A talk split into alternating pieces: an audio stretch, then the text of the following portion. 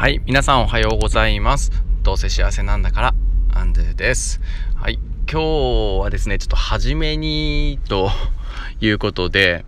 えっ、ー、と、実はこのどうせ幸せなんだからっていうラジオタイトルからもわかるように、僕、ごっついポジティブなんですよね。で、実際、この物事っていうのをこうポジティブに捉えることができたらまあいいよねっていうようなことを思ってまして。であるいはこう過去に起きたことはね変えられないんだけどもその意味合いは変えられるよってだからチャレンジしようね失敗なんて存在しないよみたいな。まあこんなことについては、まあ、YouTube で、えー、西野さんの、えー、どこだったっけ？神戸大学だっけ？のうんと違うな。あれ合ってるかな？まあ、ちょっと調べてください。ごめんなさい。あの、卒業式の記念公演みたいな、あ、ごめんなさい。ちょっと電車が通っててうるさいですけど、えっ、ー、と、そういったところを見ていただけるとね、あの、すごく、えー、分かりやすく面白く、すごく熱く、えっ、ー、と、西野さんが語ってくれるので、まあ、聞いていただければと思うんですけども、まあ、ご存知あると思うんですけれども、えっ、と、まあ、そんな感じでですね、まあ、普段はこのラジオの配信ででもですね、まあ、いろんな物事をこんな風に見方を変えてというかこういった角度で見て、えーと、希望に変えていけるといいよねみたいな内容を普段発信していこうと、まあ、努めてるんですけれどもちょっとこれから話そうとしてる話の中にですね、まあ、そこそこ、えー、ネガティブなアンドゥが出てくるかもしれませんので、まあ、その時はごめんなさい。どんな風になるかわからないですが、えーと、嫌な感じに、なられましたら、えーと 停止ボタンを押していただいて構いませんのですみません、えー、朝からよろしくお願いします。で今日は教育系 YouTuber と言いますか、と先生やってて、え、YouTube 配信をされてる先生方がいらっしゃるんですけどそこにまつわるちょっとお話をさせていただきたいなと思っております。よろしくお願いします。はい、えー、僕個人的にですねこう先生をやりながら YouTube を撮って編集して配信しているって方々にはですねほんと尊いというか、えーと、すごいよなーっていう風に思っています。そこそこ大変ですからね。自分も、えー、やろうとしてここは挫折した経験があるのでわかるんですけれどもとても何て言えばいいのかな。本当私利私欲のために YouTube を配信している、えーと、先生 YouTuber なんて絶対いないと思っていて全て、まあ、そこそこ見るんですけど僕も、えーと、と全て思いがあって発信してるんですよね。もうそうじゃないとやらないですよねきっと。決してえっと、私利私欲なんてなくてより良くしたいっていう思いを、まあ、たくさんの方にとたくさんというか周りの方に届けたいということでやってるっていうのがすごくよくわかるんですよね。例えば子供の未来だったり、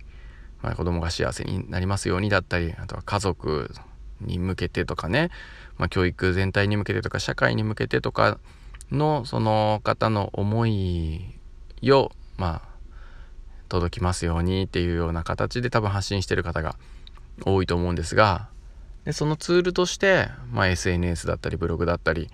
まあ、YouTube であったりで発信をされているとこれです。なかなか、えっと、素晴らしいことだなと。まあそういう意味ではこのラジオもちょっとしたその分類に入るのかもしれないですけれども。ねえっ、と先生が YouTube 配信をしていることはすごく僕は、えっと、尊敬してますっていうことなんですよ。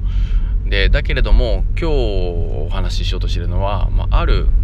とある先生がですねこういった発信をやめざるを得なくなったっていう事態が発生しましてもちろん、えっと、その先生が、まあ、内容的によろしくない内容の発信をしていたわけではない。んだけれども、えー、まあ、そういった結果になってしまったって。僕その方と直接、えー、面識があるわけでもないんですし、えーとまあ、そのことについてきちんと話をね伺ったわけではないので、まあ、推測だとかで話をしてしまうのはすごく失礼だとも思ってるんですが僕が今感じていることを話したいなと思います。はいでねおそらくすごく苦渋の選択だったと思うんですよでパッと考えついたのはおそらく教育委員会か学校長かどこかにまあその YouTube であったり発信、えー、を見た方がまあ教員が何やっとるんだっていうことでねクレームみたいなものが入って辞めざるを得なくなったっていうようなことなのかもしれないんですけれどももし仮にそうだとしたらすごく寂しいよなっていうふうに思ったりとかね。うんまあ怒りというよりもすごく悲しいなって思ったりとか。であるいは本当思ったのがもちろんそのクレームを言った人が悪いと思ってるわけでもなくてその先生が悪いと思ってるわけでもなくてうんまあ、誰も悪くないこの今の社会の構造というか在り方に対するどこかメス入れをしなきゃいけない、えー、サインなのかなっていうふうには思ったんですけどそれにしても例えば教育委員会であったり、まあ、管理職の方であったりがうん守ってあげたりとかできなかったのかなそこをするのが役割仕事なんじゃないかなというふうに思ったりなんかも、まあしましたというところなんです。で、うーん、まあ、今日まとまりなく話を続けさせてしまうかもしれないんですけど、最後の方にはなんとかね、希望で執着させたいなと思いながら喋ってるんですが、今日は、その、もし、そのね、発信を見て、おい、こんなの先生がするのやめろよって、金儲けだろうって思ったのか何なのか知らないですけど、そういったことをクレームとして言ってくる方にもその方のおそらく愛というか正義があって、まあ、よく言われることなんですけど正義の反対は正義っていうことなのかもしれません。であるいはそういったね YouTube の配信をしてる方ってものすごく愛が深いというか愛を持ってる方だと思うのでねもうなんとか愛が強すぎるあまりね他を傷つけることがあるっていうことも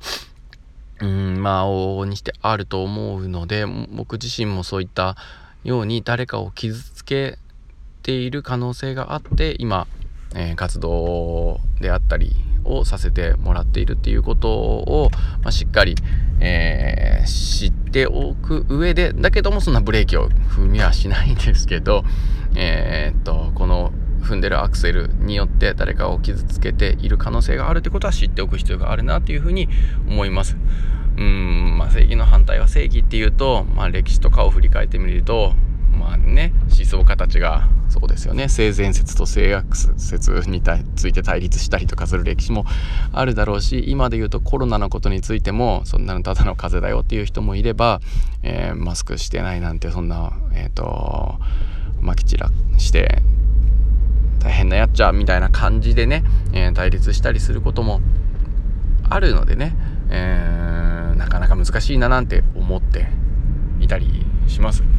でそうするとこう公に発信するっていうのがなかなか怖い世の中になっちゃうんで結果閉じてしまいますよね。そのこういうふうに思ってる人たちはこういうふうに思ってる人たちチームでコミュニティを作るとで反対の方の意見を持ってる人たちは反対の方の意見の人たちを持った意見で、まあ、コミュニティを作って閉じるとそうするとだんだんねこう分断されちゃうっていうのがね切ないよななんていうふうに思いますよね。もうインターネットの普及によって何が起きたかっていうと、まあ、そういった情報が取りやすくなったっていう一方ね、賛成派の方には賛成派の主張や情報とかね反対派の方にはその反対派のっていうような形でやっぱ分断されていったっていう見方もできるのでやっぱり、ま、そういったことをよく知っておかないといけないよなっていうふうに僕はね今回の出来事を思って感じましたねメディアリテラシーだよなってそこまでやっぱね教えていく必要があるなってことを、えー、感じましたよねっていうことで、えー、これからの自分の教育の中においてそういったことも課題に、え、なったなと学びになったなというふうに思いました。えー、時間にもなりましたのでこの辺で締めたいんですが、まあ、是非ですねこうスウェーデンの小学校の社会の教科書を読もうみたいなそういった感じの名前の本だったと思うんですけどその内容がすごく良くて、うん、第1章に「社会とは」とかねもう第2章にスウェーデンの社会の教科書はメディアとはっていうふうにってるんですけれども本当に、えー、と上手に取捨選択して得てそして、えー、発信のツールとして、えー、自分を主張する民主主義の道具としてメディアがあるんだよってことがありました。皆さんもご参考にしてください。